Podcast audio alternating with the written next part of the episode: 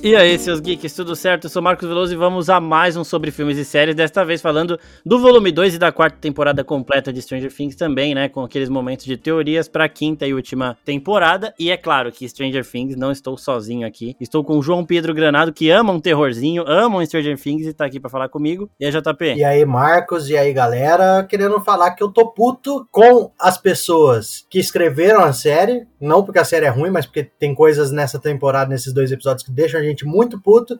E tô mais puto ainda com quem tá falando que foi uma merda, que não sei o que. Entendo a revolta com alguns momentos, mas falar que, a, que foi mal feito, ah, vai pra puta que te pariu. E, Começou e, bem. e desde que eu assisti, eu tô aqui bebendo pra afogar mágoas e tentar botar as ideias no lugar. Então, se eu falar alguma merda, é culpa da cachaça. E também, é claro, a Maria Clara, que contribui e colabora para as teorias malucas que eu posto lá. Ela tá passando mal aqui, gente. Então a gente já vai ver o. Ela já tá meio abalada por causa de Stranger Things também. e eu quero já passar para ela agora pra vocês entenderem como é que tá a situação, que tá todo mundo aqui meio perturbado da cabeça por causa dessa temporada. Olha, os Duffer vão pagar minha terapia. E terapia, ainda assim, não vai ser o suficiente que eu ter que sair na mão com eles. Exatamente. Tem alguém que tem que sair na mão com eles, porque não, não dá para continuar. E ó, tem perguntas, o pessoal mandou perguntas, a gente vai falar delas no finalzinho. Caso alguma venha no assunto aqui, eu já, já falo o nome da pessoa que perguntou. Mas eu queria começar. Ô Marcos, falando- antes de puxar, eu queria só falar pra Maria Clara tomar cuidado com a terapeuta, o terapeuta que ela escolhe, porque vai que, que alguém que tem acesso ao Vecna ali, ele rouba, entendeu? Então, Cara, não, e vocês não sabem. de- desculpa cortar a piada. pode Gente, falar, pode a falar. terapeuta ama Stranger Things porque ela assiste com os filhos. E a gente já gastou, tipo, duas sessões e meia de terapia esse mês agora, debatendo a série. E aí, tipo, fizemos uma analogia com depressão, um monte de coisa. Eu não estou pronta pra ter uma sessão com essa mulher depois desse final. aí é foda. É complicado. Talvez você tenha que ajudar ela mais do que ser ajudada também. Olha, assim. Mas falando disso também tem muito, né? De, a gente até tinha falado já da depressão, no caso da Max principalmente, que no volume 1 é uma das partes mais emocionantes. Mas, falando aqui de, de volume 2, JP, o que, que Primeiro, né? Tem spoiler, gente. Tem spoiler, então a gente vai começar aqui com o pé na porta. JP, Até porque se a pessoa que não você- assistiu Stranger Things no primeiro fim de semana, ou é uma pessoa muito compromissada, que realmente não tem como, ou é uma pessoa burra. Porque se ela não assistiu, é óbvio que ela ia tomar spoiler a partir do segundo dia. Inclusive, na sexta-feira eu não consegui acordar cedo, fui trabalhar, e aí fiquei o dia inteiro entrando nas redes sociais, só o essencial, porque eu precisava postar algumas coisas do trabalho, mas evitava ficar mais do que 10 segundos seguidos na rede social para não correr nenhum tipo de risco. mas assim, isso é um risco realmente, só que até agora eu não vi ninguém em Twitter assim, pelo menos eu não vi. Ah, mano, eu é, vi no Twitter, eu entregando vi. assim, ah, o Ed morreu, tá ligado? Eu vi, eu vi. Maria Clara viu também. Eu vi, e eu passei o resto do dia é, tomando cuidado nessas 24 horas pra não curtir nenhum post pra não aparecer na timeline dos amiguinhos. Olha Tá isso. certo. Não, juro pra vocês, 10 horas da manhã já tinha assim, em memória, Ed, Nossa, é sacanagem, isso é sacanagem. né? uma celebração da vida. Isso é Não dava nem tempo de ter assistido direito, os caras já estavam dando spoiler. Exatamente. Mas aí, ó, ó, JP, da Maria Clara eu já sei, mas ela vai falar aqui porque são opiniões um pouco polêmicas. Mas você, o que, que você achou das decisões dos Duffer nesse volume 2 aí, em relação à coragem, em relação à trama, à previsibilidade da situação e tudo mais? Na real que eu gostei, eu gostei, eu achei que tudo acabou, de certa forma, encaixando ali dentro do- da construção dos personagens. É, o Ed mesmo tem o drama do que surge lá na primeira parte dele fugir e agora ele fala que não foge. É, a própria é, questão da- ali do primeiro episódio da Eleven com relação ao pai, né, ao- aos, a, a toda a questão dos experimentos, dela, dela descobrir que ela não é o monstro, tudo. Eu gostei da forma como foi encaixou bem na trama. Eu entendo que possa ser controverso, entendo que possa ter reclamações. Uma das principais reclamações que eu vi foi das pessoas reclamarem que ficou muita coisa em aberto, mas eu acho que é normal, até pelo momento que a série se encontra. Ela tem que deixar as coisas abertas, porque é uma última temporada de conclusão. Eu acho que as pessoas falaram, ah, deram todo um ar de final de série, de última temporada, mas, porra, todo mundo sabia que não era a última, porque a gente sabe há muito tempo que, que tem cinco, né? Que iam ser cinco temporadas. Eles já tinham falado isso e a gente já tem essa previsão. Inclusive, eu já tô ansioso pra quinta temporada, né? Porque que vai vir lá pra provavelmente para 2023, se vier, né? A gente espera que não demore tanto quanto demorou para essa quarta. Mas eu achei achei que tudo acabou fazendo certo sentido dentro da construção de história, dos personagens. Algumas coisas que chateiam a gente, é, por exemplo, a morte do Ed, pô, ninguém queria. É, foi um personagem que conquistou todo mundo, assim como o Bob na segunda temporada tinha conquistado todo mundo e acabou tirando. A Barbie na primeira nem tanto, não, não chegou a dar tempo. O Billy, ele tem um arco legal, apesar de em certos momentos você odiar ele, depois você acaba ficando condescendente e, e triste até pela morte dele, né? Principalmente nessa quarta temporada, com o desenrolar pós-morte dele, da Max. Mas eu gostei, gostei muito do, da cena quando a Max é capturada, tipo, que ela tem toda aquela, aquela conversa com o Vecna, de que ela realmente assume é, os, os pensamentos mais sombrios dela. No geral, achei que as decisões funcionaram bem. Eu acho que funcionaram bem e que, e que casaram bem com a proposta da série. Não gosto, não gostei de alguns acontecimentos, mas aí é uma questão de, de apego com os personagens e tal. Mas no geral achei que, que funcionou bem sim. É assim, apesar da gente falar que minha opinião ia ser muito polêmica. Nesse, nesse sentido, eu também gostei. Eu gostei muito da temporada também, na questão de que a gente percebe. É que assim, a gente via que eles já não eram mais crianças, mas agora eu acho que a gente tem mais do que nunca a sensação de que eles não são mais crianças. Porque a fala mesmo da Max, o quanto ela brinca com essa coisa ali do pensamento suicida, né? Que na verdade eles nunca usam essa palavra, que eu achei que foi muito importante nem ter usado. Mas ela ter falado que ela desejava coisas ruins, né? A gente vê um lado sombrio dos nossos mocinhos. A Eleven ali matando, tentando matar a figura dela de, de pai. E eu achando também muito legal a gente ter a Eleven e a a Max entendendo, mas elas não conseguindo ter um bom relacionamento ali com as pessoas que abusaram delas, né? Porque de todas as formas, se você parar pra pensar, o, o papá só abusou da Eleven e o, o Billy também, da, da Max. Mas a minha questão é a seguinte. Agora manda, é manda. Ah, vai começar, vai começar. Já tô esfregando a mão aqui. O núcleo de Stranger Things é muito grande, certo? Certo. A certo. gente precisava muito que alguém do núcleo morresse. Eu também Exato. sinto falta. Eu também é, achei que, nossa, a Max não devia. Eu também ficaria triste, entendeu? Eu também ficaria triste ter que sacrificar ali um Steve, que é o amor da minha vida. E entendia também que o Ed tinha que ir porque o arco dele era de sacrifício. Ele não ia ter vida depois daquilo. Ele estava sendo acusado de assassinato, Isso é verdade, é e tudo mais. Só que assim, quando a gente tem um protagonista, a gente tem que lembrar de tantos protagonistas, a Eleven é a nossa principal. É, ele geralmente é altruísta né? Ele é um herói. Então tem que acontecer alguma coisa muito próxima para ele começar a agir por vingança. Vou dar um exemplo para vocês que é muito tosco, mas assim, é, em todas as histórias do Homem-Aranha, morrem pessoas da cidade, morrem amigos Sim. de amigos, mas a gente fica bem, porque não é uma ofensa pessoal.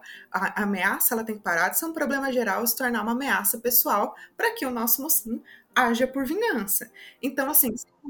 É, mas aí você tiver... falando isso, desculpa te interromper, até hoje eu não consigo ver Homem-Aranha 2, Espetacular Homem-Aranha 2, porque a Gwen morreu. Então sei, é controverso, mas pode continuar. O que faz o nosso protagonista agir por vingança. Aí por que que eu acho que. Eu não tô falando que são erros de Stranger Things. Me deixou com muita raiva. Mas assim, eu não tô dizendo que é um, um erro, porque os caras escrevem muito bem a série é o que é porque os Duffer, eles são bons diretores, eles são bons roteiristas, eles são bons desenvolvedores de série, né? Falam que os executivos da Netflix choraram quando eles fizeram o pitching da quinta temporada, mas assim, eles tomaram ali uma escolha. A escolha de proteger esse núcleo. A que custo? Eu não sei. O que, que eles vão apresentar pra gente na quinta temporada? Eu tô vendo ali ser quebrado uma regra, entendeu? Do, do roteiro, e os caras defenderem. Eu, sinceramente, preferia que a Max tivesse morrido. Então, mas eu não sei, eu não sei até que ponto ela não morreu, porque a impressão que, tipo, ela não morreu realmente, não.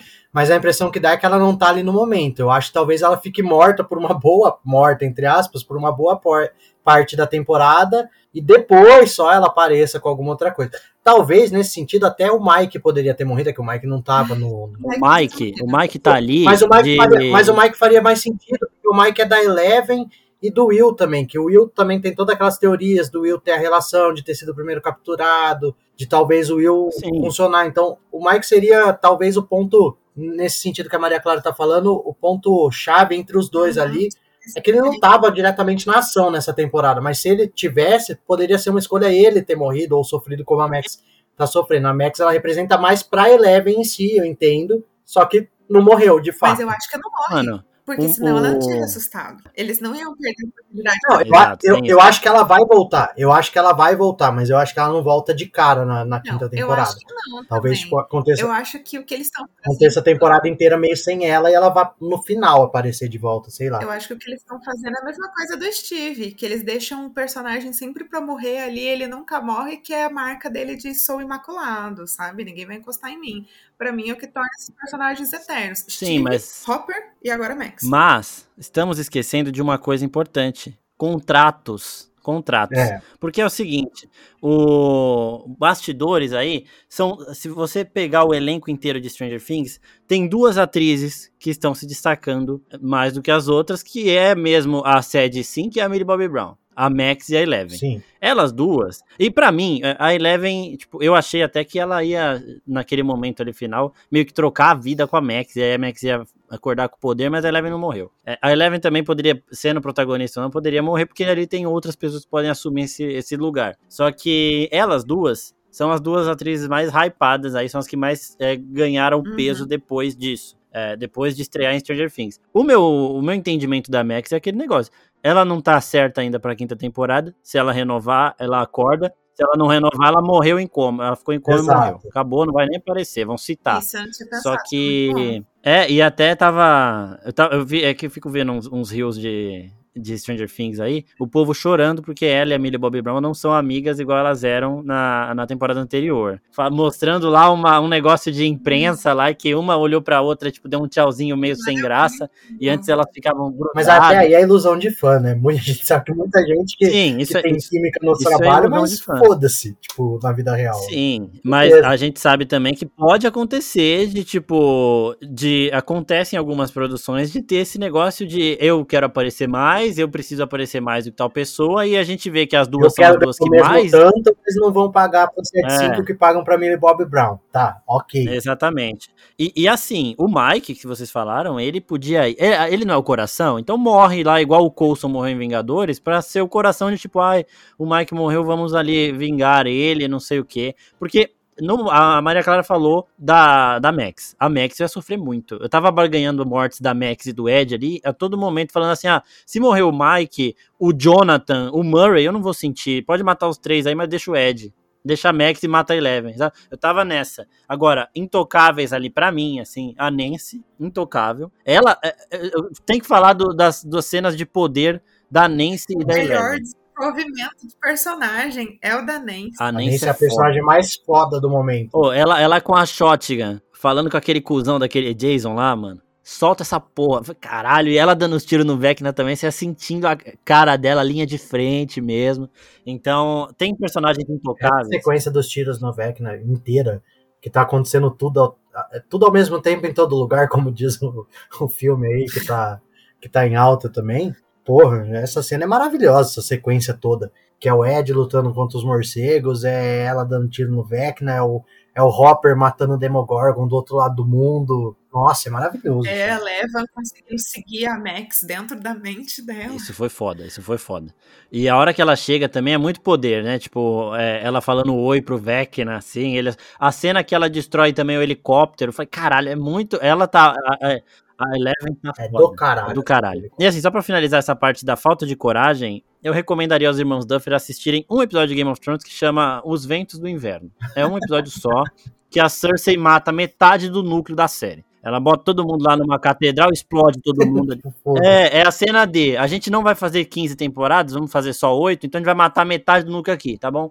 Beleza. Mataram um monte de gente lá. A série seguiu com um núcleo bem reduzido e eles podiam fazer isso em Stranger Things, só que assim, os personagens descartáveis importantes não entraram em perigo, que são o Jonathan, o, Mac, o Mike. É, O Will eu acho que ainda tem mais coisa pra ele. Até porque, ó, o Will fica a série inteira com a mesma postura que o Henry Quill ficava lá na porta quando eles entram na casa. É, é a mesma postura. Sim. Eles não escondem essa porra. É, é tudo igual. Então, o- o- tem coisa aí com o Will ainda, tá ligado? É, e Mas no final ele arrepia de novo, ele volta a ter, É. tipo, fala que, que ele nunca foi deixado pelo mundo invertido, que assim que ele pisa em Hawk de novo, ele volta a sentir, aquela coisa. Eu só quero emitir duas opiniões antes da gente fechar também, em relação à coragem. É, eu tava até brincando com, com o Marcos que eu falei que cara, a Marvel decidiu sumir com o Homem de Ferro, então os Duffer podem matar qualquer adolescente de 14 anos. Com certeza. Não tem problema, acho que a gente consegue superar. Mas uma opinião que eu tava pensando muito esses dias, assim, em relação ao, ao Jason, é que eles incitaram na gente um ódio que nos completou, né? Porque eu acho que toda vez que a gente tem uma, uma situação muito fantasiosa, o que precisa pra gente equilibrar ali o nosso a nossa sensação de que a gente está vivendo ali no mundo real é ter um, um, personagem muito humano que vai despertar o nosso ódio completamente humano. E eles foram construindo Sim. isso com Jason. E eu acho que ele ter morrido desacordado ali, partido no meio. Mas ele estava acordado, ele gritou. Tipo, muito... ele, ele agonizou. Ah, não, mas, mas, mas foi uma morte que. Eu entendo, foi uma morte que ele não mas teve o que fazer. Tipo, se ele tivesse morrido o Lucas matado ele enquanto eles estavam lutando. Ah, seria exatamente, mais... eu senti uma, uma falta de uma conclusão. Olha, eles prometeram muito ódio gratuito com o Jason. É. E a hora que ele morreu daquele jeito, eu questionei assim, a existência eu desse novo personagem. Que, tipo, seria meio difícil de pensar uma forma disso, mas ele morrer vendo que o Ed não tinha feito nada, tá ligado? Que a Chrissy não foi atrás dele porque ele é um bosta mesmo. Não, não é? Ele, ele fica culpando o Ed por tudo e tal. E deveria ter um jeito dele, putz, é eu que tô errado. A Chrissy não uhum. foi atrás de mim por culpa minha, não é que ela foi atrás do ah, Ed. Mas aí só se ele tivesse caído no mundo invertido e visto o Ed lutando lá com os vampiros para tentar salvar todo mundo. Nem me lembro dessa cena tá que eu choro, tipo. É. Então talvez, tipo, ele tivesse voltado com o Dustin, mas não fazia sentido, tá ligado? Ele ter ido atrás do Ed no trailer, e aí chegou lá, o Dustin tava lá, ele viu o Dustin entrando, ele vai atrás do Dustin, e aí ele chega lá e vê o Ed se sacrificando. Aí ele fala, caralho, ele não era tão ruim. É, então. Não, mas, caralho, eu mas, era o errado. Eu... É, esse que é o ponto. É. Mas o que é legal do, do Jason, tem um desenvolvimento um pouco legal, porque assim, a gente conhece pessoas céticas, né? Se, aconte se viram aqui pra gente, no nosso mundo aqui, falam tudo o que falaram para ele, 90% não acreditaria. Certamente não acreditaria. E ele não é aquele o cara. Jason, na verdade, Exato. é o negacionista, né? Ele é, ele é o retrato negacionista de, tipo, tá tudo certo, inventando desculpas e tá todo mundo. Não, beleza, mas, mas assim, é um mundo paralelo, são criaturas são monstros, Sim. demônios e tudo mais. É, pessoas sendo possuídas e mortas sem, uma, sem um motivo aparente. E, e assim, ele não é o cara, tipo, 100% cuzão. Tipo, ele entra lá na casa, ele acha que o, o Lucas tá fazendo um ritual com a Max. ele fala, você vai acordar ela. Na cabeça dele, ele tá protegendo a Max, entendeu? Ele nem conhecia a Max direito. Se você entra numa sala, sabendo de tudo que tá acontecendo no, na sua cidade, e vê uma menina com o olho virado, contorcido, sentada de índiozinho assim, fala, pô, o que tá acontecendo? E o moleque olhando ela, caralho, é, é sacrifício. É um ritual satânico. É, então, um exatamente. Satânico. Então, assim, ele, ele é o cara que a gente não gosta, que tipo, foi a, a morte que eu falei, beleza, esse daí já foi tarde, tinha que gritar um pouquinho mais. É, mas, mas ele tem um desenvolvimentinho ali, né? Mas assim, a parada do Ed, eu tô até evitando de falar muito, porque, porra. Não, eu, eu chorei. eu calma, chorei calma. na cena que ele olha pro Dustin e fala: nunca mude. Aí minha mãe falou: Isso é despedida, isso é despedida. E eu falei: Ah, não, não vai ser despedida. Porque o Steve também tava se despedindo toda Mas hora. Mas até aí todo mundo se despede. Sim, então. O Steve, quando ele fala com a Nancy, fala que no sonho ela que tá, não sei o quê. Agradece você fala, pô, vai morrer o Steve, tá se despedindo. Aí a Robin vai lá e fala não sei o que pro, pro Steve também. Você fala, pô, vai morrer a Robin, ela tá se despedindo. Aí vai lá o o Ed fala com o Dustin, ele tá se despedindo, vai morrer todos eles, eles. E isso eu achei que eles fizeram de uma forma muito legal. Sim, sim. Foi é, bom, foi bom. Na hora ali da ação, tudo que o Ed tá lá, você já sabe, porra, é o Ed que vai morrer. O Ed vai morrer. Só que ao mesmo tempo que o Ed vai morrer, os três estão sendo sufocados lá pelo, pelo, os tentáculos. Eu falei, não vai ter como sair os três, um deles vai morrer. Eu achei que morria os Mano, três. eu pensei, eu falei, caralho, matar os três ia ser ousadíssimo. Eu achei que os três não, mas eu fiquei muito entre a Robin e o Steve. Qual deles morreria? Eu achava que a Nancy não, não iriam matar agora, porque exatamente porque a Nancy não tinha tido essa despedida que os outros tiveram. E a Nancy eu acho que não poderiam matar, porque, a meu ver, ela ainda tem que, tinha que resolver toda a situação entre Jonathan e Steve, ou com o Steve morrendo, ela ficando com o Jonathan de vez, ou enfim, como vai ser resolvido na quinta temporada. A, o, não vejo o arco da Nancy completo ainda, apesar dela ter virado extremamente foda, ela ainda tem questões a se resolver. O Steve, talvez, mesmo que tivesse morrido, a gente fala, bom, completou o arco dele ali, que é um arco de redenção, dele falar que ele que ele era um bosta, mas que ele aprendeu com os erros dele, toda aquela coisa de ah, eu andava para trás, engatinhava para trás, caí, batia a cabeça, aí eu aprendi a engatinhar para frente. O Steve é muito precioso. Muito Fiz precioso. um monte de bosta, aprendi, voltei. Então, assim, a Nancy não teve isso. E achei que foi muito bem construído esse suspense. De, tipo, a gente sabia que alguém ia morrer. Agora, quem ia morrer, a gente ficou até o final ali, apreensivo se ia morrer um, se ia morrer mais de um, se ia morrer todo mundo, se não ia morrer ninguém, a gente ficou esperando isso. É, eu queria que o, que o Ed tivesse ainda morrido do mesmo jeito, né? Porque eu acho que ia ser muito difícil o arco dele depois. Só que, na verdade, assim, fiquei muito querendo também que tivesse morrido mais gente para aumentar ali o drama. A situação só que eu falo, assim, que eu me recuso a dizer que essa temporada foi ruim só porque as pessoas estão putas, depois elas vão assistir de novo e elas vão mudar de opinião, é que mesmo a morte do Ed sendo extremamente manjada, foi muito bem executada. Extremamente, né, extremamente. Porra, é toda, todo momento de ele liberar o Dustin, desde o começo dele se despedir. Ó, primeiro, as despedidas, as principais ali, foi essa cena do ele falando pro Dustin não mudar, isso foi um absurdo. Sim. Foi, essa cena é A foda. carta da A Max. carta da a Max, não- porque, assim, ó, quem faz plano pra depois da treta vai morrer na treta. né? Exato. Então é o negócio do Hopper lá marcar jantar com a, com a Joyce, é a Max marcar cinema com o Lucas, é o Steve falar pra Uhum. Nancy que eles vão ter seis filhos. Então, assim, foram as despedidas que eu falei, puta, vai- isso aí vai dar merda. Quem não fez plano, que é o que o JP tava falando, beleza, tá salvo. Agora, isso foi bem construído porque eles deixaram a gente pensando que ia morrer muito mais gente. E a parada do Ed, até tem, a gente fica com aquelas esperanças até o último minuto. Porque quando ele coloca o escudinho lá na frente e os morcegos vêm, parece que eles estão passando ele. Tipo, aí eu pensei, puta, eles estão indo pra casa de novo e o Ed vai, tipo, vai, vai, vai parar e falar, caralho, não querem mais, não estão mais Eu achei interessados. que eles iam atrás do Dustin, mano, por um momento. Mas eu falei, não faz sentido o Nossa. Dustin morrer agora. Eu achei que Não, o Dustin não pode. O Dustin Eu achei é o... que ia ser risco demais eles matarem o Dustin. Eles não podem matar o Dustin. É, é o que eu falo. Faria mais sentido ter morrido o Mike. Nesse, se for para tirar um deles ali, morrido o Mike, é, ou a própria Max, mas o Dustin, o Dustin, o Lucas também, mas o Dustin, o Will, não teria como, eu acho, que eles funcionam melhor nessa dinâmica. Mas eu achei que eles iam atrás do Dustin depois. Aquela hora que ele para o escudo na frente eles começam a passar reto, eu falei. Bom, o Dustin voltou pro mundo invertido, eles ouviram e estão indo atrás dele. Então, todas as cenas do, do Ed, eu chorei de diferente do que eu choro geralmente assistindo alguma coisa, que é cair lágrima, você dá umas, umas é, engasgada. Aqui eu fiz barulho real de choro, velho. Em toda no do Dustin falando com o tio do Ed, na mano. conversa porra. com o tio. Quando o Dustin tá conversando com o tio, porra, eu achei, achei que foi mais foda do que a morte em si. Esse momento, mano, maravilhoso. Maria Clara está chorando agora, gente. Vocês não conseguem Ele, vê-la, tipo, mas ela tá chorando. Não, De tipo, Não, todo não. mundo, todo mundo acha que seu, seu sobrinho é um filho da puta, que matou todo mundo e que foi tarde. Mas, porra, as pessoas tinham que ter conhecido ele porque ele era muito foda e ele, na verdade, ele é um herói.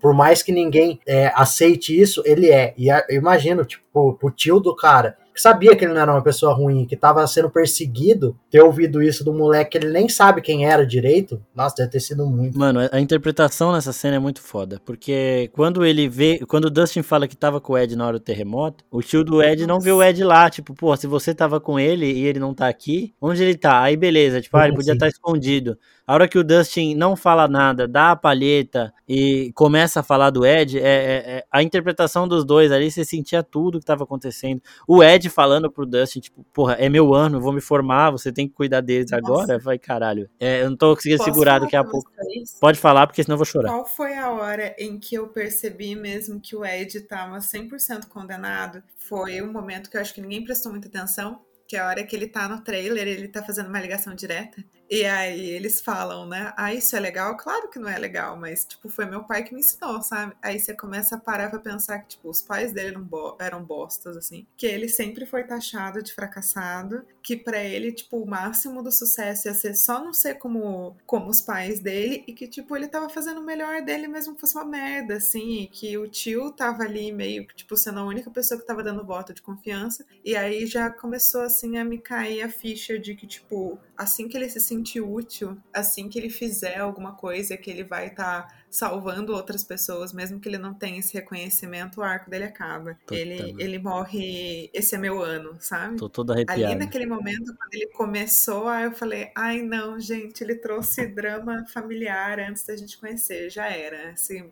é, é um menino morto. Não, é, agora ainda você ainda deu mais um peso do esse é meu ano, que é Eu não tinha meio que, que percebido também. E assim, programa dedicado ao Ed, com certeza. Mas. mas, porra, é, é muito. O, o, show dele pra Chris, a hora que ele começa a tocar, a hora que eles entram no trailer, ele começa a comemorar. É tudo muito bom, é tudo muito muito certo, assim, sabe? Tipo, eles acertaram demais. E assim, a última bicuda que eles dão na gente, porque assim, eles apresentam o Ed já sabendo que eles vão matar o Ed. E a última, aí depois deles pisarem bastante no sentimento. Vocês vão amar esse cara pra gente matar daqui Exato. cinco episódios. E assim, o, a, a última pisada, o chute que, que eles dão já ali no cachorro completamente largado, é o repórter falando que a morte do Ed traz um pouco de alívio para a cidade de Hawkins. Isso aí para mim foi extremamente desnecessário necessário. Nossa. Eu xinguei num jeito que eu. Eu xingo, sei lá, no trânsito, assim, quando alguém me fecha, muito puto. Não, não xingo sério. Mano, minha vontade era abrir é. um portal pro, pro mundo invertido ali embaixo do pé daquele cara e sugar Se só ele. Tem um assim. ator que eu encontraria na rua e falar, você é um filho da puta, seria esse cara, esse repórter. Porque esse eu. Eu nem sei mais isso. a cara dele, mas eu de novo para deixar na lista de procurados aqui. Se um dia eu ver esse cara, ele vai tomar um fogo nem saber. A Netflix fala, ó, sua fala é essa aqui, você só tem isso para fazer. Eu não vou fazer nada. Não vou falar isso. Mas... Ah, só, só, só para completar o Ed, antes da gente seguir, tem uma cena também que eu gosto muito, que é a hora que ele entra no quarto dele, ele olha pra guitarra, tipo, antes do, dele tocar, ele fala, mano, você nasceu pra estar tá no, no fim do mundo, tipo, pro apocalipse. E a guitarra tá lá, o mundo todo destruído e a guitarra linda, preta, lá esperando ele tocar metálica. E a hora que eu olhei pra guitarra, tipo, o formatinho da guitarra, eu falei, ele vai tocar metálica. Porque, tipo, tinha falado, a hora que eles estão pegando os discos, ele pega um, um, um do Iron Maiden e fala, pô, isso aqui é música. Eu falo, então ele vai tocar Iron Maiden.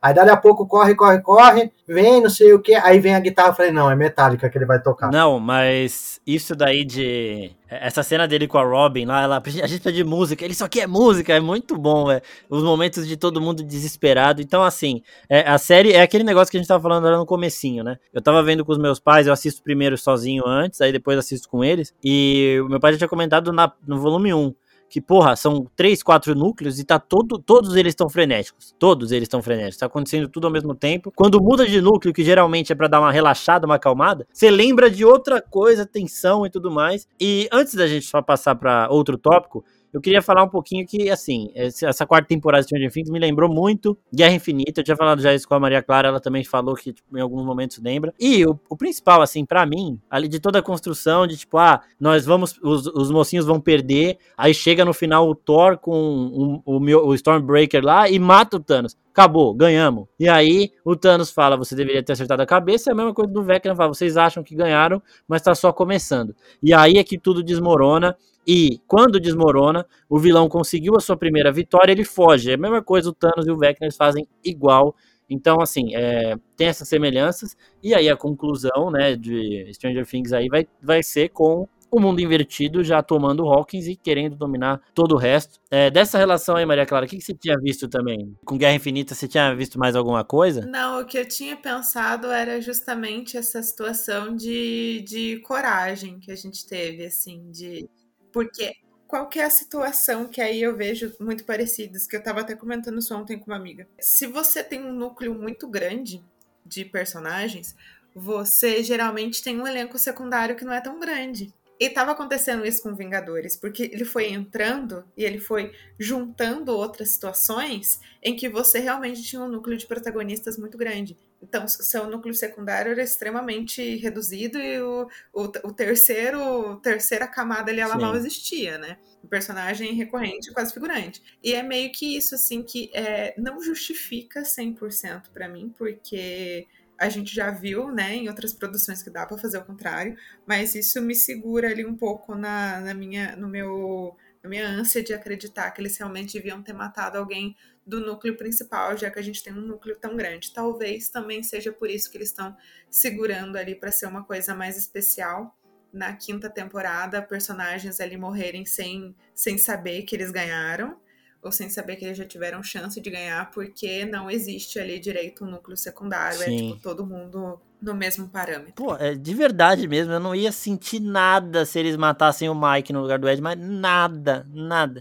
Não. Coração. Se, se você falar que o Mike é coração numa série que tem o Ed num tive... grupo, você tá tirando com a minha cara. Eu já tive a discussão com a Maria Clara no outro, no outro no episódio da parte 1, porque eu falei mal do Mike e ela defendeu.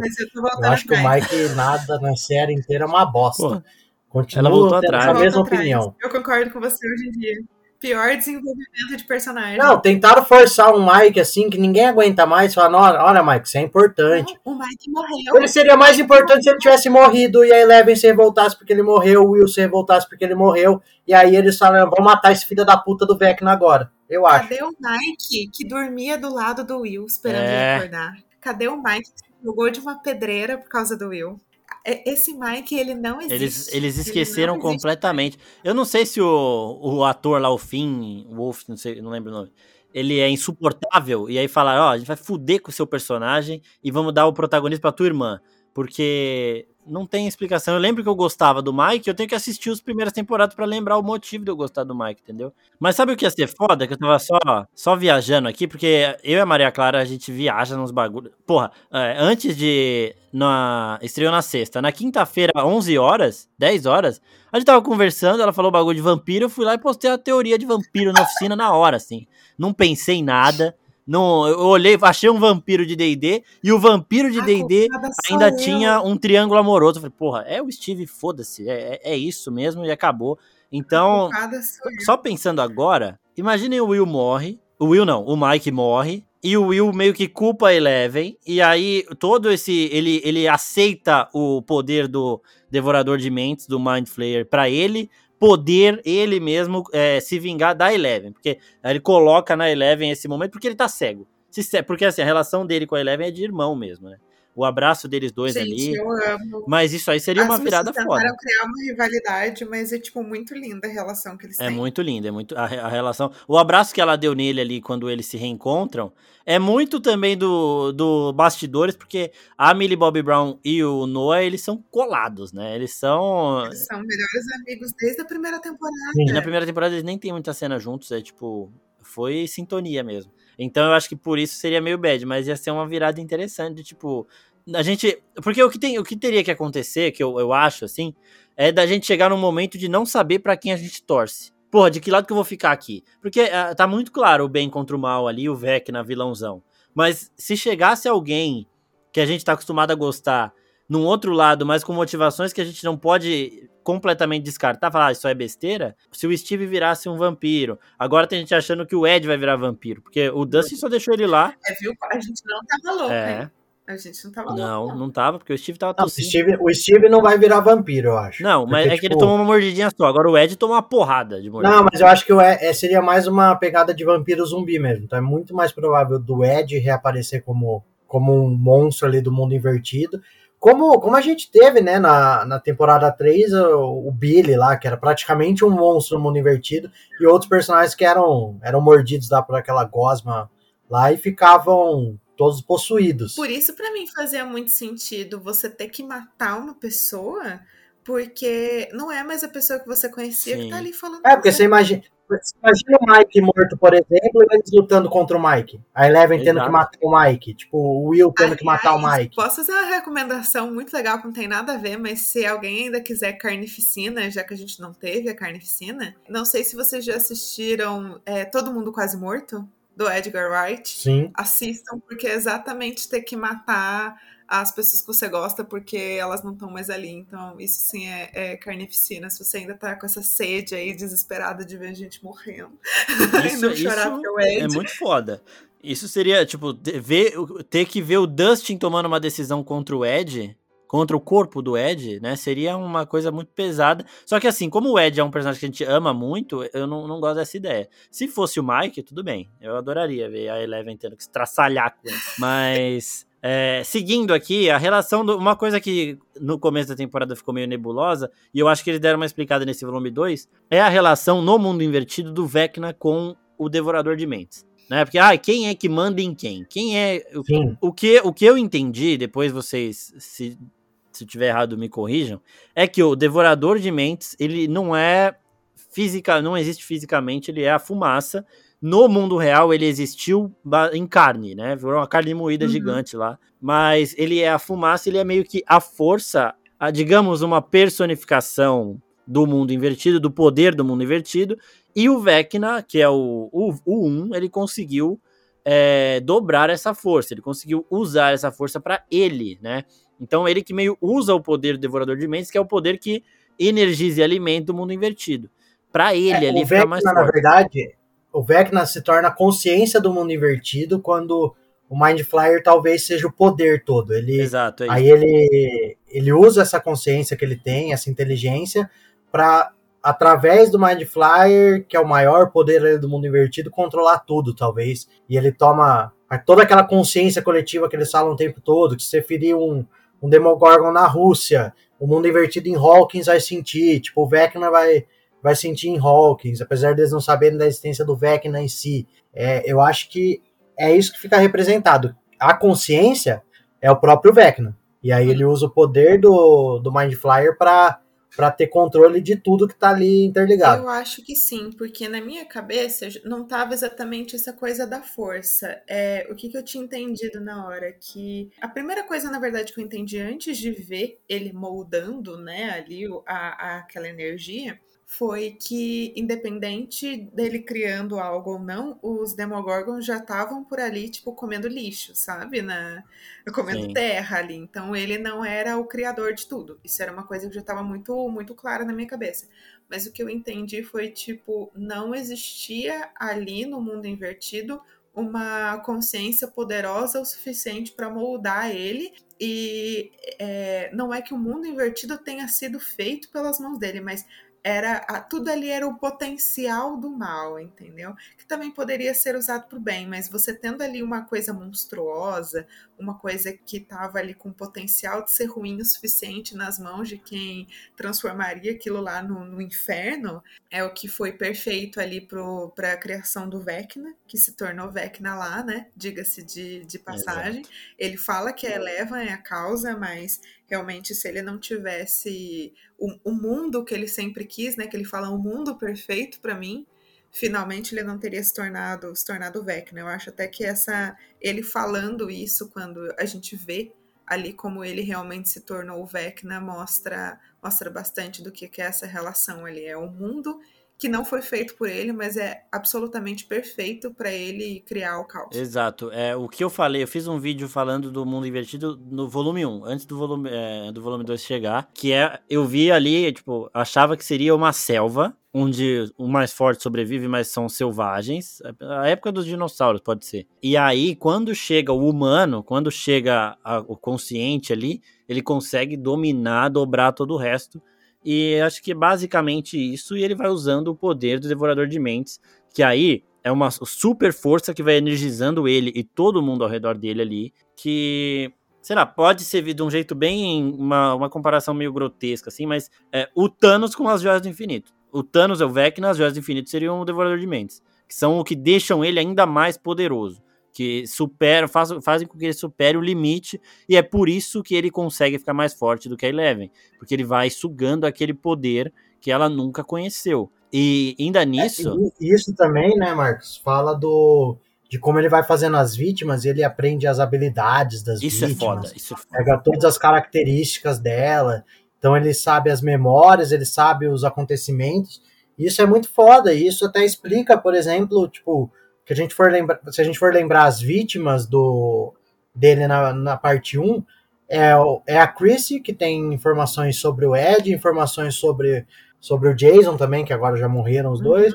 Mas você tem o menino lá que trabalhava junto com a Nancy, o que era jornalista também, então ele acaba tendo as memórias dele. E a, a Max agora, né? Porque querendo ou não, ele matou a Max. Então, aí que, aí que vem, a, vem aquela, aquela dúvida. Como que a Max vai voltar? A Max vai voltar sendo a Max de verdade? Exato. Se ela voltar.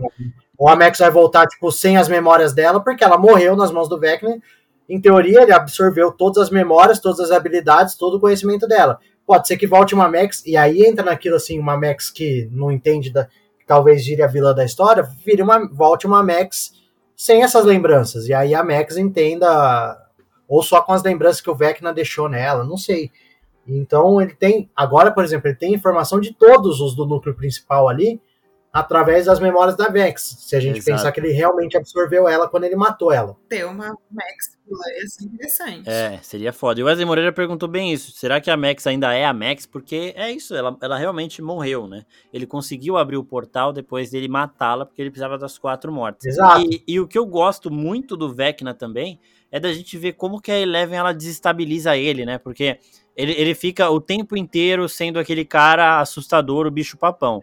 A hora que ela aparece na frente dele, ele vira para ela, ele começa a ser um sádico, assim. Ele fala, mano, o que eu vou fazer aqui vai ser lindo, porque eu quero que você veja. É você que fez isso comigo, você que me deu esse presente. Ele quer que ela sinta tudo. E essa hora que, mano, o gosto que ele fala, tipo, vai ser, isso vai ser lindo, tipo. Então, tipo, eu gosto muito dessa nova camada do Vecna que não tá sempre ali com, no controle da situação, no controle emocional. Eu vou te matar. Eu vou te matar, mas antes você vai ver todo mundo que você gosta, tudo que você preza, ser destruído. Aí depois que você sofrer tudo, eu vou te matar. Porque você fez isso comigo.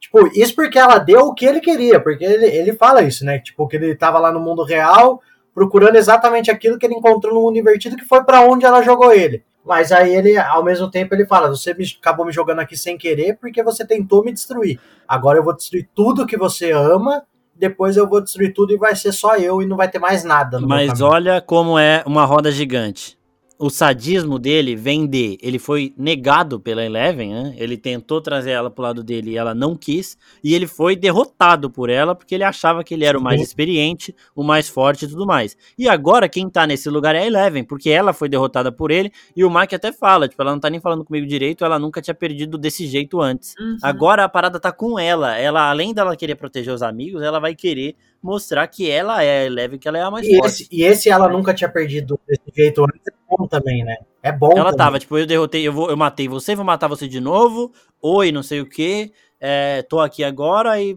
pronto, tá ligado? E aí, aí tipo, ela aí, ela, aí eles mataram ele, entre aspas, ela salvou a Max, falou, pronto, deu tudo certo. Aí a hora que ela vê que, tipo, ela ter salvado a Max não resultou em nada, porque o caos aconteceu do mesmo jeito, e que a Max não foi salva de verdade, porque ela vai procurar a Max lá na mente. E a Max não tá lá, porque ela chega e tá um preto, ela fala, e aí, Max? E Mano, isso é resposta. muito triste. A cena da garrafa é muito pesada, velho. Porque você vê que todo momento que ela lembra da Max, ela vai tentar procurar uma, um, um resquício de vida na Max. Ela não acha. E talvez seja por isso. Talvez a Max fisicamente esteja viva. Só que a Max que ela conhecia não exista mais. Aí eu já defendo a Max ter continuado viva. Porque se o Vecna conseguir roubar o espírito da Max, da Eleven, aí sim a gente tem uma ameaça pessoal. É, eu não acho que a volta da Max vai ser tipo uma volta do Hopper. Que, ah, morreu, a gente achou que tinha morrido igualzinho. no final da outra temporada e a gente descobriu que ele só tinha sido capturado, foi para outro lugar e ele tá igual, continuando com a mesma coisa. A Max, se voltar, ela vai voltar outra personagem. Imagina a tortura que seria pra Eleven ficar vendo a Max lá e a Max não lembrar da amizade delas e, tipo. É uma coisa que, assim, foi, aconteceu naturalmente. Não tem como você recuperar falando pra ela, ó, oh, a gente fez isso, isso, isso. A gente era amiga assim, assim, assado. Não dá, tá ligado? É, e talvez e... a Max volte na pegada do vocês estão maluco, mano. Olha as histórias que vocês estão me contando, não faz sentido nenhum isso. Isso é um absurdo. E aí ela seja tipo um Jason, assim, tipo, não que vá caçar eles porque eles mataram alguém, mas tipo, vai falar, mano, vocês estão louco. E aí vai ter toda a treta. Ela vai ter esquecido o Lucas também, porque aí o Lucas, que tipo, teve todo esse arco de redenção com a Max, deles terem terminado, e aí eles passam a temporada no fim eles terminam marcando o cinema e se amando de novo. Pô, mas, ah, isso aí seria muita judiação com a gente, com a gente que assiste, porque a relação da Max com a Eleven e com o Lucas é muito foda, é muito foda. Eles não, não podem, mas, é, mas aí, podem faz, fazer isso. Mas aí faz sentido. Aí, aí a gente volta a falar, pô, tiveram coragem de fazer isso. Que é muito fácil, realmente, eles... Ah, a Max morreu, a Eleven foi lá, deu um choque no coração dela com o poder, que mostrou como o poder da Eleven é foda, e ela volta como se nada tivesse acontecido. Aí seria realmente. E aí, ó, eu sei que tá ficando chato isso de ficar falando de. comparando Marvel aqui toda hora, mas é a parada que aconteceu com o Visão.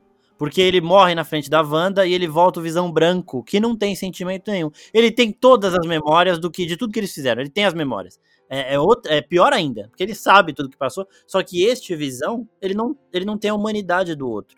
Então, para ele, tanto faz, entendeu? Posso colocar mais uma sementinha nessa história da Max? É. Ela tem a ligação com o Vecna pelos traumas que ela passou, certo? Sim. Ele matou ela e pegou as memórias para ele, tipo, absorveu tudo que ela, que ela tinha ali. É, então ele, ele tem as memórias, tem as lembranças, tem as habilidades dela. Pode ser que essa ligação, a partir do momento que ela estiver viva de novo, o Vecna fala: opa, peraí, senti a Max de novo aqui, então ela tá lá. E aí ele começa a colocar na cabeça dela só o que ele quer. Então aí ele vai colocar, aí ele consegue tipo meio que meio que usar ela contra eles, entendeu? Tipo, ele vai criando lembranças falsas, hum, talvez não falsas, mas desconexas, sem um contexto ali, que faça a Max se voltar contra o grupo. E aí ele usa ela e aí em algum momento eles falam, eles ficam nessa, pô, se a gente matar a Max, ele para de ter essa arma, mas a gente não quer matar ela gente vai querer recuperar. Ela virou uma Horocrux. É, tipo isso, sei lá, pode ser. Mas, ó, pensando nessa, nesse link mental dos dois, eu até, tipo, pensar, porque ela, ela até brinca, ela brinca não, né? Ela falando uma hora com o Lucas, ela fala, ele vai mexer com a minha mente, mas é a minha mente, né? Então, tipo, sei lá, acho que, uhum. pode, talvez ela volte, tipo, volte mesmo normal, lembra de tudo tudo mais. E ela tem esse duelo com ele, de, tipo, enfraquecer ele mentalmente, porque eles têm esse link, pra Eleven conseguir equilibrar as coisas no, no nível de força, sei lá. Só que Mas... talvez ela não tenha mais a mente dela. É, é aí então, que tá o ponto. Então, são diversas possibilidades pra Max. A gente sabe que isso aí só vai ser resolvido se a Netflix chegar lá com o cascalho pra ele e falar: ó, você vai ganhar o mesmo tanto que a Millie Bob Brown ganha, tá? Mas e, como, e, e, da mesma forma que pode acontecer com o Will. O Will foi usado de certa forma já pelo Mind Flyer em alguns momentos ali. E, e ele, acab, e ele acabou, tipo, conseguindo usar essa conexão a favor dele. Exato. Como você falou da Horcrux, né, Marcos? Por exemplo, o Harry Potter faz isso com o Voldemort. O Voldemort usa ele em vários momentos, mas depois ele aprende a lidar com isso e usa essa conexão a favor dele.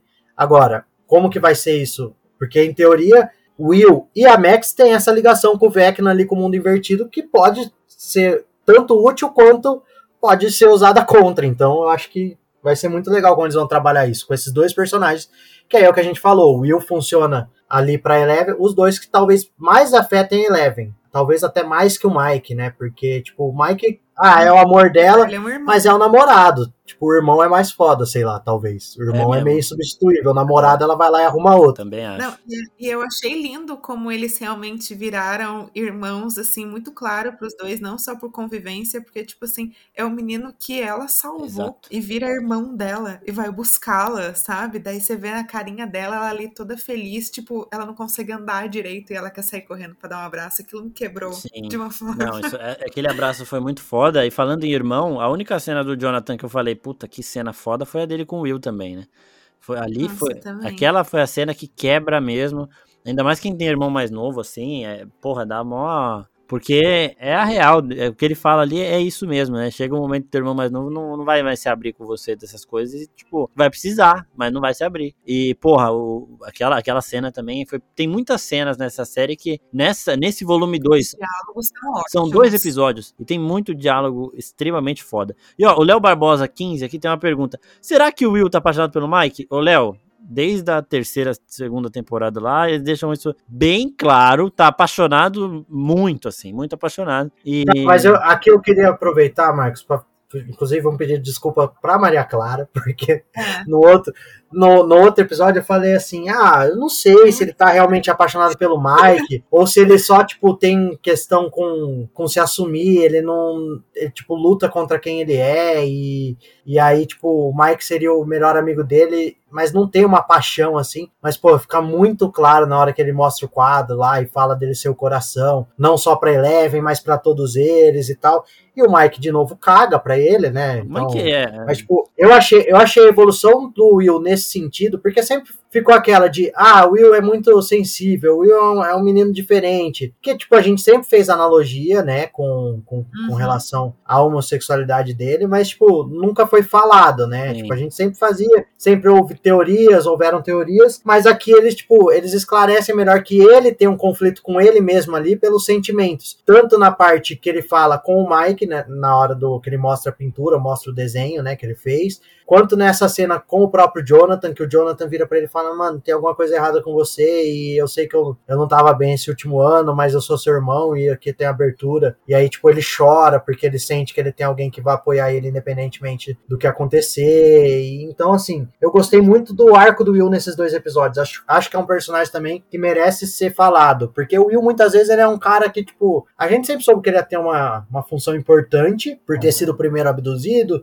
nunca soube exatamente essa relação com o mundo invertido dele, como que era, como que tinha sido resolvido, mas pessoalmente nunca tinha sido desenvolvido tanto eu acho como nesses dois episódios em especial. Contando a primeira parte também um pouco já tinha sido já tinha sido um pouco mais escancarado, mas esses dois episódios, em especial essas duas cenas com o Mike e com o Jonathan, porra, achei que do caralho a forma como a Netflix trouxe o Will. Oh. E finalmente o Will, porque até então o Will era um, personagem ok, mas também não era um personagem mega carismático, que você comprava a ideia e tal. Não, não era. Ele brilhou na segunda temporada porque a gente viu a atuação dele como criança que queria estar ali e nunca tava, porque ele tava Ah, sim, não, tem isso, tem isso. Mas na terceira ele sumiu. Exato. Sim. E ó, só uma coisa pro Mike, que é bom ele não andar muito com o Argyle lá e com o Jonathan, não, porque se ele já é sonso desse jeito, sem fumar maconha, era que ele começar a fumar, ele tá fudido. Mas o Mike claramente é, é maconheiro, Marcos. Isso aí. Né? É, então. O Mike é. é, que é. Ele só nunca experimentou, é. mas ele é. De, de, tabela, né? Mas ali. Mas é o seguinte: o, o Black Bears ali, ele pergunta: o Vecna controla o Devorador de Mentes ou o contrário? É o que a gente falou ali antes, né? Que o Vecna ele uhum. usa o poder que o Devorador de Mentes é, né? O Devorador de Mentes é a força do mundo invertido e o Vecna, ele usa isso. Acabei de perceber uma coisa que pode provar ali pra gente a nossa teoria. Porque assim, assim que ele chega, ele vê a, os Demogorgons, né? A gente poderia enxergar facilmente o Vecna com consciência, o Devorador de Mentes como energia e o Demogorgon como a versão física, né? Porque a primeira coisa aí atrás Nossa, a, tomar conta do mundo, o representante da carne, ele é o Demogorgon, que ele Exato. realmente existe. Sim. Até porque o Vecna, ele não vem pro mundo, né? O Vecna, ele fica só lá, tipo, uma, uma coisa lá no mundo invertido. Ele não vai. E, e, acho até que na quinta temporada ele não vai aparecer no meio da Hawkins verdadeira. Ele vai ficar no mundo invertido e vai mandar tudo que ele tiver de coisa pro, mundo real. Sim, e aí, uma outra coisa também, que a pergunta do Jonas aqui, daqui a pouco a gente passa para todas as perguntas, tem um monte de coisa pra falar ainda. Mas a do Jonas é que aquele colar que o Papa coloca na Eleven servia para quê? É pra dar choque. Ele não é inibidor de poder nem nada do tipo. Era só para dar choque. Por isso que ele fala, eu não tenho intenção de ativá-lo. E falando do, do Papa, é muito bom, de novo, aquele desenvolvimento dos personagens que ah, não é totalmente errado, né? Na cabeça dele, ele, ele tava cagando pros outros moleques. Ele tá cagando pra Hawks, pra todo mundo ele queria preparar a Eleven para ela derrotar o 1, independente do número de pessoas que morressem. Porque para ele, a conexão dele é com ela e com o 1. Ele tá cagando pro resto. Uhum. Então ele falou: você só vai sair daqui quando você estiver forte o suficiente para derrotar ele. Antes disso, eu não vou deixar, porque eu não quero que você morra. Owens. É, Mas, então. Isso. Exato. Mas porque ele se sentia culpado por ter criado um, né? E aí, tipo, Exato, ele também. falou: Pô, só, só vai acabar quando a gente destruir ele, só que ao mesmo tempo ele queria enterrar a culpa dele matando o problema que ele causou. Exata, é exatamente isso mesmo. E... Eu, aliás, mais uma teoria minha sem pé na cabeça, eu fiquei pensando muito se ele e a Eleven não tinham realmente um, um laço de sangue. Porque assim, a minha amiga achava que o Papa, né, ele era pai do, do Um. Que na verdade a mãe ligou pro, pro Brenner, né? Porque ele sempre foi é, ele, ele teria, ele seria ali o pai do Henry, né? E aí eu fiquei pensando Sim. também com a diferença de idade, se o Henry não seria o pai biológico da Eleven, não, viu? Nossa, putz, nossa, aí uhum, isso, eu isso, pensei isso ia ser... muito ali, viu? Se ele não seria, pô, ela era uma criança de 11 anos, ele poderia muito bem ser pai Podia, de uma criança. Só que eu, sei, eu não, eu, é que é que se você pega o Henry criança e o Henry 1, é, é, tem uma diferença de personalidade muito grande, né? É, é gritante ali.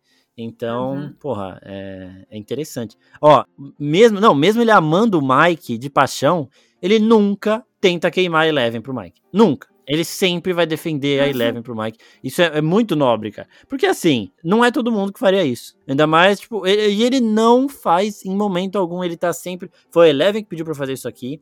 Você é o coração, ela sempre te amou, ela não independente dela ser forte ou não, ela sempre vai precisar de você, ela sempre vai querer estar do seu lado. Então ele sempre vai defender Eleven pro Mike, independente dele saber que isso vai custar provavelmente a felicidade. Mesmo assim, tipo, se ele soubesse que, sei lá, o Mike poderia ficar com ele e não com a Eleven, ele ia continuar defendendo a Eleven porque é uma escolha do Mike, entendeu? Não é ele que tem que fazer o Mike desistir da Eleven falando mal dela, não, é o Mike. Então, porra, eu acho que o Will, ele, ele, ele é o coração, tem muita gente para ser coração antes do Mike, pô. Isso aí foi uma forçação de barra que eu vou te contar.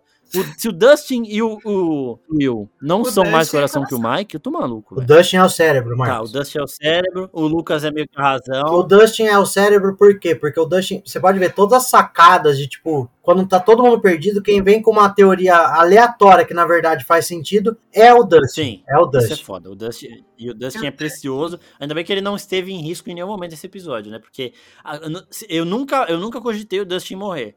Se eu visse essa possibilidade em algum momento, acho que ia ficar maluco. É, o Lucas talvez seja o físico do bagulho, né? Tipo, Ele é, com certeza. Pode dar um pau no Jason. a força física. Ele é muito. tem muito ódio, ele é muito rancoroso. Ele é explosivo, ele é, uma- impulsivo, ele é o bagulho da força física mesmo. Aí o Mike, nesse sentido, pode ser o coração, porque se for pensar lá atrás, é quem liderava, é quem, quem juntava todos, é quem. Porra, eles eram amigos do Mike, foram se juntando, ele era o. Se pensar lá atrás, né? Depois foi meio se perdendo, e os outros ganhando mais destaque. E o. E aí o Will seria, sei lá, o que sobrou. Exatamente. É, é, eu- não, não sei se eu acho que. Porque- não, porque o Will, se for pensar como grupo desde a primeira temporada, talvez seja o mais desconexo do grupo em si. Porque na primeira temporada o Will não existia. Tipo, o Will foi o que motivou eles se juntarem novamente. Tipo, ele existia pro grupo, obviamente, mas ele não teve uma importância no desenvolvimento porque ele, eles estavam lutando pra salvar o Will. Na segunda, o Will tava meio possuído ali, então, então ele ficou um tempo. Ele tinha aquela de, de ser o deixado de lado, mas ao mesmo tempo ele, ele ainda tinha muitos efeitos do mundo invertido. Ele tá. Então tudo girou muito em torno de vamos salvar o Will de novo. Aí na terceira, o Will some, que nem a Maria Clara falou. Nessa, ele entra a questão do sentimento. Talvez ele e o Mike sejam os corações da coisa. Não, não seja só um. Talvez um complemente o outro nesse sentido. Você tá alimentando a esperança das shippers, hein? É, exatamente. Vamos já focando agora na quinta temporada, as- algumas coisas aqui. Primeiro, muitas perguntas em relação ao mundo invertido ter invadido o Hawkins, ou Hawkins, tem, tem gente perguntando se Hawkins foi pro mundo invertido. É, não, o mundo abriu um portal em Hawkins, e agora começa a invasão, que vai, igual o, o russo lá falou pro, pro Yuri, começou em Hawkins, mas pode chegar, vai chegar no mundo inteiro, porque é uma coisa que não As para. partículas caindo do céu. Exatamente, aquilo ali não é neve, gente. Então ele já vai sugando tudo e não vai parar em Hawkins se ele não for tomado. E alguma coisa sobrou lá na Rússia, tá? Tipo, não acho que mataram todo mundo na Rússia. Tem, Exato. pô, tinha aquela. Ah, aquela nuvem lá entrou no- nos Demogorgon, tipo, nos Democães. Eu falei, mano, será que entrou ou será que entrou, tipo, nos soldados russos e meio que possuiu Pra eles? mim era humano que tinha virado. Eu fiquei nessa dúvida também. Então, alguma coisa do mundo invertido tá na Rússia ainda. Eles não mataram tudo a hora que o Hopper arrancou a cabeça. Exato, mas aquela cena foi. Uma espada apareceu ali do nada, beleza, mas aquela cena foi sensacional. Não, mas, mas, mas eu, eu fiquei nessa coisa também. Só que se a gente O cara virou o Jon Snow, mano. Eu vi. Mas se a gente lembrar na, na primeira parte, né? Tinha, eles punham essas armas pra eles lutarem contra Sim, o é, tá Demogorgon, né, certo, tá os certo. gladiadores. Então, em algum momento ali da treta, aquela espada saiu do armário lá e ficou no meio da arena, bobeando. É, tá certo. É, Aí o Vecna volta, né? A Eleven que vai precisar. Agora eu quero ver o que a Eleven vai fazer pra equiparar o poder. Vocês acham que ela aceitaria também um pouquinho dessa força? Tipo, ah, beleza, eu vou me corromper um pouquinho aqui com a sombra, né? Com um, po- um pouco do Hum, poder Talvez. do Devorador de Mentes pra derrotar o Vecna e sa- sabendo que ela se sacrificaria depois. Não sei, eu acho que a Eleven, por ela estar aprendendo a ser uma menina humana direito, ela é muito literal. Ela, ela não teria. Ela tá aprendendo agora, que nem que ela tava mentindo pro Mike, mas assim, são, são mentirinhas inocentes, Exato. entendeu? De uma menina de 14 anos. Eu acho que ela não teria essa, essa grande sacada ali. Ela ainda, dentro da cabeça dela, é amigo sim, isso não faz sentido. Mas Isso talvez é uma- não sou mais um monstro, ela fala assim, ah, eu não sou um monstro, então não vou fazer. Só que não vai me corromper inteiramente, sei lá. Mas eu acho que não também. Eu tenho, eu tenho as minhas dúvidas aqui, mas é, seria mais interessante ela achando outras formas de, de se equiparar em poder ao Vecna e mostrar pra ele que, tipo, o poder não é assim, né? Tipo, é, não, é, não é só assim que você consegue, nem assim você vai ser mais forte que eu.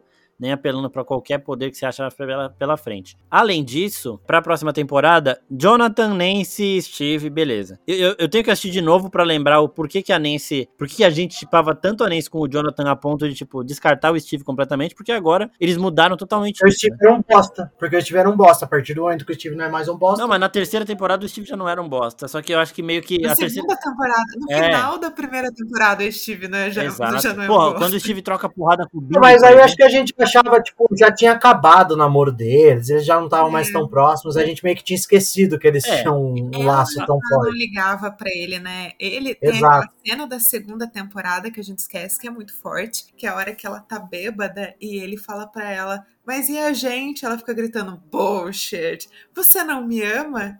E É ela verdade. bêbada assim, segurando o copo, ela não consegue responder ele.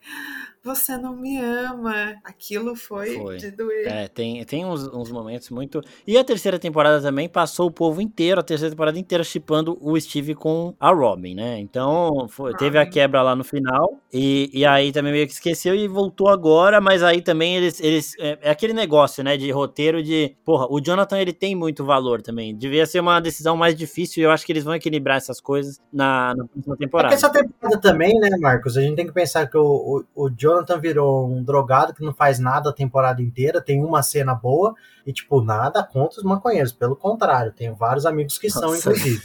Mas o, o. Ele passa a temporada sendo um inútil, tipo, todo chapado a temporada inteira. E o Steve volta a ser o fodão, volta a ter grande destaque. E tem, tem essa reaproximação com a Nancy, por isso que levanta. Eu acho que é de propósito, tira um pouco o Jonathan. Porque se tivesse deixado o tempo inteiro, eles como casal de novo, como foi nas últimas temporadas, e o Steve mesmo reaproximando da Nancy, os três juntos ali no mesmo arco, agora não funcionaria. Então eles tinham que primeiro reaquecer essa relação dela com o Steve, aí traz o Jonathan de volta pra parada, que é o que eles fazem no finalzinho ali, quando eles estão na cabana do, do Hopper. E aí agora sim a gente vai ter um confronto mais direto ali dos três ao mesmo tempo, e a Nancy, talvez em algum momento, tendo que escolher entre um e outro, não na questão de tipo, quem que eu vou pegar, quem que vai ser meu namorado, mas tipo, talvez os dois estejam em risco e quem que eu vou salvar? Ou eu vou me sacrificar para os dois viverem, alguma coisa assim, entendeu? E aí o Jonathan e o Steve vão viver um lindo casal pro resto da vida. Não sei. Sei lá também, mas eu, eu acho que, assim, eles já começaram a devolver a importância do Jonathan na conversa dele com o Will, que, se, tipo, a gente entende, a gente lembra quem é. Porque esse negócio tem que ficar lembrando toda hora quem é quem. O Mike a gente esqueceu, por exemplo. Não, mas, e que os autores esqueceram Exato. a, a- o que, que era o Mike da primeira Largaram temporada. Gente, mão. eu amava aquele moleque, eu tenho o Funko dele segurando o rádio, assim, eu achava ele maravilhoso, eu amava o Mike. Peço desculpa também, já pedi uma vez, peço de novo, você tinha razão, ele é um bosta. é, o Mike Ele sofreu. Ele é, não faz nada. E aí o, o o Argyle também ele tem seu valor, né? Porque ele consegue resolver diversos problemas ali. O, o da roda, né? Do, do caminhão. Ele que fala. Acaba de que o maconheiro pensa. É, então, exato. Ele, ele, ele sim é maconheiro de verdade e ele tem as sacadas. O Jonathan não tem porque ele tá. Mas, porra, vocês estão achando que o bagulho aí é um puta prédio? Por que, que a Nina não pode ser um negocinho pequeno? Aí você já, caralho, o cara tá ligeiro. Depois ele acha as rodas dos caminhões, do, dos negócios lá do exército. Ligeiro de novo. Ele resolve a banheira de novo. E, mano, vai indo nessa, ele tá curtindo todo momento, mas ele vai resolvendo também, isso eu achei, achei bem da hora. E que ele, você sabe o que eu acho que no fundo, no fundo, ele tinha que ser um cara maconheiro também, muito sem noção? Porque ele resolve vários problemas de locomoção, que nem você falou de, da, da, banheira. Seria uma pessoa que, se eles pegassem o Jason da vida, ele ia ser cético. Tem que Sim. ser alguém muito louco pra você falar: olha, essa menina é mágica, entendeu? Isso aqui tá dando tudo errado e a gente precisa do carro e a gente vai contra o governo e contra uns bichos muito loucos pra galera falar, beleza, vamos. Exatamente, ele só vai, ele só vai. Não podia o Murray ser um cara normal. O Murray tinha que ser bitolado do Nossa, jeito o que Murray ele é é. muito bom. Porque os caras chegam na porta dele e falam: olha, os russos estão abrindo um portal em Hawkins e a gente precisa descobrir o que eles estão fazendo lá na segunda temporada. Não dá pra ter um segundo Murray, então tinha que ter um maconheiro. Tem que ter alguém que não vai pensar muito antes de topar e falar, bora lá. É, o Murray, ele, ele também é muito bom. Ele é o, o teoria da conspiração, enquanto o, o, o Argyle, ele vai, né? Ele só vai, velho. Ah, vocês vão pegar a minha van da minha Você pizzaria. chega pra ele e fala: pô, tem uma mina com superpoder. Ele vai falar: caralho, que da É, hora, então. e vai embora. E o Murray tá lá, todo mundo é KGB pra ele também. Mas de quinta temporada, assim, o que, que vocês têm de expectativa principal pra gente já finalizar? Porque o Pin vai, vai ter um infarto quando ele ver o tamanho dele. O pau torando, é isso que eu tenho de expectativa. Quero ver o pau torar. Lógico que eu quero ver esses, se desenrolar das questões pessoais. Eu acho que é muita um. coisa pra uma temporada só que ainda precisa ser respondido ou não? Mano, vão ser, vão ser oito episódios de duas horas e meia, Marcos. Uhum. Você não espere menos que duas horas num episódio dessa acho. última temporada. Eu acho que vai ser tipo uma temporada pra cada um, talvez. Um, um episódio de duas horas e meia pra cada um desse, desse arco. Sei lá, no primeiro arco vão resolver a situação da Nancy. Não que ela vá morrer, que todos eles vão morrer no final de cada episódio, mas que vão ser arcos, é, episódios que foquem, talvez, ou que pelo menos desenrolem um pouco mais a, a- o arco de cada personagem no final. Coisa, mas não espere uma temporada com episódio de menos de duas horas. Nem a, e a gente provou que a gente assiste. E a Muito. gente quer mais. E é isso que a Netflix Tranquilamente, vai, vai vender. É, e falando nisso, eu tinha falado até com a Maria Clara antes, que se a Netflix pega esse último episódio, só o último, libera o, o penúltimo antes e pega o último e coloca cinco dias no cinema, vai fazer muito dinheiro. Vai fazer muito dinheiro. Cinco dias no cinema e depois bota na Netflix. Pagava a quinta temporada já. Eu falei, eu falei lá atrás que eles erraram na divisão. Pra começar, que eu acho que poderia ter lançado um por semana. Isso aí já é uma coisa que a gente discute há muito tempo. Também acho. Stranger Things era uma série que dava teoria, que dava pra lançar um por semana, porque a gente ia falar meses sobre Stranger Things. Eles preferem lançar tudo uma vez. E a gente foi alimentado durante um mês só com loucura da nossa Exato. cabeça. Aí nessa temporada eles falam: não, vamos separar dois episódios. Se eles fazem a temporada, param no episódio 4, que é o Dear Billy lá, que é o rolo da Max. Aí faz os 5, 6 e o 7, que foi o que eles lançaram. Depois você depois lança esses dois, ou sei lá, faz Porra. do 1 ao 4, do 5 ao 8, e aí acaba com esse episódio 9 aí, que de duas horas e tanto. Aí, que nem o Marcos falou, com a ideia de talvez lançar no cinema. Eu acho que eles poderiam. Gostei que eles fizeram uma certa divisão na temporada, mas acho que eles poderiam ter aproveitado mais. A gente ficaria puto de esperar mais um tempo pra estar assistindo esse último episódio? Com certeza. Mas se eles tivessem- parado no quarto, lançado agora mais quatro e deixado só esse último de duas horas e tanto lá pra frente, seria sensacional Eu também. acho. É, sei lá, mano. Eu acho que se eles tivessem acabado uma parte no Dear Billy, eu tava fudido. Porque aquilo ali foi cruel. Mas, mas você ia ficar um mês falando. Ia ficar um Você ia mês. ficar um mês. ficar um mês. Nossa, isso aí, isso é verdade. coração. Mas. Como você ficou do 7 pro 8, só que foi diferente. Tipo, o 7 também, porra, tinha que acabar ali no. Ah, tá, o Vecna era 1. Beleza. Mas fizesse do 1 ao 4, do 5 ao 7, e aí o 8 e 9 separados. Separasse em três partes a temporada, seria mais foda ainda, tipo, a divisão que eles fariam, eu acho. É, eu também acho. E assim, pra, pra quinta temporada, eu acho que é isso. É Eleven tentando superar o Vecna, o mundo inteiro entendendo melhor o que, que tá acontecendo, né? As explicações aí. Por mais que ainda não vão todo mundo acreditar, o pessoal aqui perguntou, né? É, ah, agora que o mundo invertido tomou a Terra, eles vão começar a acreditar? Nem tanto, porque eles já estavam ali com aquelas explicações de tabloide. Mas nego vai ver Demogorgon, vai ver as coisas, tipo. É, a- aí, vai aí ter. começa. E a- mas aí implica em que o exército vai ter que se meter, velho. Se, se o Não, povo e começar. eles também vão tentar justificar tudo pelo cultismo no início até. E vai ser um. Eu acho que vai acontecer, tipo, meio que um tratado ali entre a cidade de Hawkins, sabe? Que, tipo, a galera não vai, vai tentar É, não ser, espalhar isso pelo o resto bagulho. dos Estados Unidos, pelo menos. Tem que mover mundos e fundos, assim, pra fazer Eu- Hawkins se unir de novo depois desse caos que foi a quarta temporada. Eu acho que a brisa vai ser assim, tipo, o exército vai lá, vai cercar Hawkins e falar, não vai sair nada daqui. Enquanto isso, o Hawkins tá ali dentro tentando, tentando tipo, Hawkins, a gente fala, os, os nossos protagonistas vão estar ali. O exército vai funcionar, tipo, vai segurar as pontas enquanto a molecada resolve a parada mesmo. E quem vai resolver vão ser eles. Agora eu faço a seguinte questão pra vocês: quem resolve vai ser a Eleven, vai ser o Will, ou vai ser a Max que vai voltar de alguma forma ali com alguma informação privilegiada do Vecna e vai resolver a parada. Eu aposto Eu nesses gostaria três. muito Eu de um team up aí. Não, eu acho que vai ter. Vai ter, mas alguém vai ter que ser o. Eu acho que um desses três vai se sacrificar pra coisa dar certo, entendeu? Vai ficar entre esses três. Ah, sim. Eu acho que a Eleven morre na quinta temporada, porque na minha cabeça o arco dela é de sacrifício também. Ela não é uma menina que vai conseguir voltar É. pra vida normal. Eu acho que o Will morre. Eu acho, eu, eu apostaria no Will morrer. Tipo, começou tudo no. É que assim, começou tudo na Eleven ou começou tudo no Will? Vai ter divergência se a gente for pensar onde que começou a treta toda. Começou quando a Eleven abre o portal ou quando o Will tem esse primeiro contato do mundo real, de verdade, com o mundo invertido? Porque se a gente contar a Eleven não faz parte do mundo real, ela já é de uma outra, um outro rolê lá, do mundo normal, vamos dizer assim. Então, eu chutaria entre Eleven e Will, mas a Max criou-se esse precedente para acontecer isso Mano, também na última uma importância absurda se pensar que ela não tava Exato. na primeira temporada, velho. Absurdo. Ah, eu posso ser sincera que eu esqueci de falar. Essa foi a temporada do núcleo adolescente 16 mais. Uhum. Eu não imaginei que isso fosse ficar tão bom. Eu achava que no início, porque as crianças brilhavam, que o núcleo adolescente era completamente sem noção. E esses dias, esses dias, vai, na sexta-feira eu já vi o pessoal fazendo montagem no TikTok maravilhosa de quem seria desse núcleo jovem, quem seria cada Power Ranger. E Nossa, ficou, que tipo, foda. Combinou muito. Eu amo Power Rangers.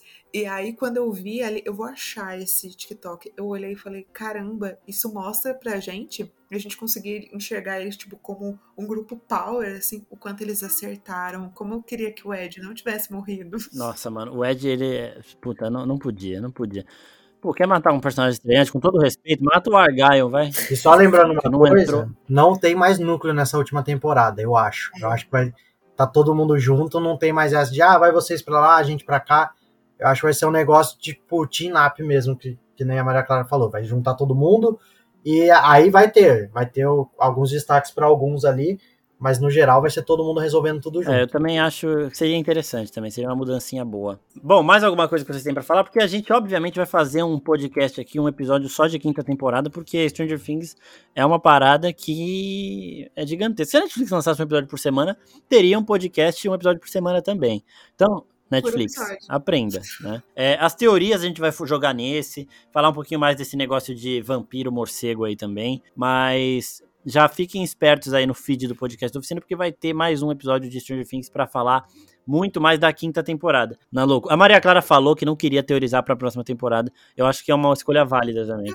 Pode deixar a teoria comigo, então. Eu vou continuar quebrando a cabeça. Eu falei que eu, é porque eu vou ser sincera com vocês, tá? Essa vai ser a última coisa que eu vou falar eu fiquei tão maluca nas teorias que eu senti que eu me envenenei de expectativa e que eu vou ter que assistir de novo para aproveitar as coisas que realmente eles escreveram e não que eu queria que eles tivessem escrito. Exatamente. Tem isso, esse é um perigo. Eu não queria viver isso no grande final. Não sei botar meu pé no chão, né? Então eu vou ter que me reeducar aí pra uma quinta O grande temporada. problema disso é tirar o pé do chão, ficar criando expectativa e aí depois descontar. Eu não vou assistir nem trailer da quinta temporada, tá? Eu vou Quero pra ela cru. Trailer, eu não vou ver trailer. Não vou ver trailer. Netflix pode fazer 15 trailers. Eu não vou ver, eu me recuso. Quero só ver, eu duvido. Não vi os trailers da parte 2, só aquele teaserzinho que eles puseram no final do episódio 7. E não vou ver os trailers da, da quinta temporada. Eu sinto te informar, só que vai ficar dois anos sem nada. A hora que sair um trailer, você vai babar no trailer. Igual todo mundo. Cala a boca, não fala isso. Uma previsão: se o Lucas não tiver um bigodinho na última temporada, é, eu. eu, eu sei lá, eu viro um fundo. Bom, eu acho que assim a gente encerra esse episódio maravilhoso aqui do volume 2 de Stranger Things com muito choro, muita. Teve gente. É, é, eu teve uma hora que eu quase não consegui segurar. A Maria Clara também ali tava sofrendo uma hora ali. O JP ele é mais de pedra, né? Então ele não chora com essas coisas. Mas. Foi emocionante, foi o que a gente já esperava, mas de uma forma extremamente forte. E teve muito diálogo bom, teve muita coisa boa. Essa temporada, sim, mantém o nível de Stranger Things ali de excelência. E é por isso que bateu o recorde de série mais assistida nos primeiros cinco dias, aí, isso é o volume 1, né? É, da história do streaming aí. Tipo, a, a, contagem começou em 2020, então não é da história do streaming, mas é um recorde aí gigantesco que Stranger Things quebrou nessa temporada. Queria agradecer a todo mundo que mandou perguntas. A Maria Clara, muito obrigado, Maria Clara, por mais um podcast que você tá aqui com a gente. Ao JP também, que, né, sempre, sempre segurando a emoção ali, não, de, não, não se levando igual a gente aqui vai se levando pelos, por esses momentos. E a todo mundo que tá participando. Ao Pim, obrigado, Pim, por editar aí uma hora e meia de programa. É isso, pessoal. Muito obrigado. Até a próxima. Valeu. Valeu.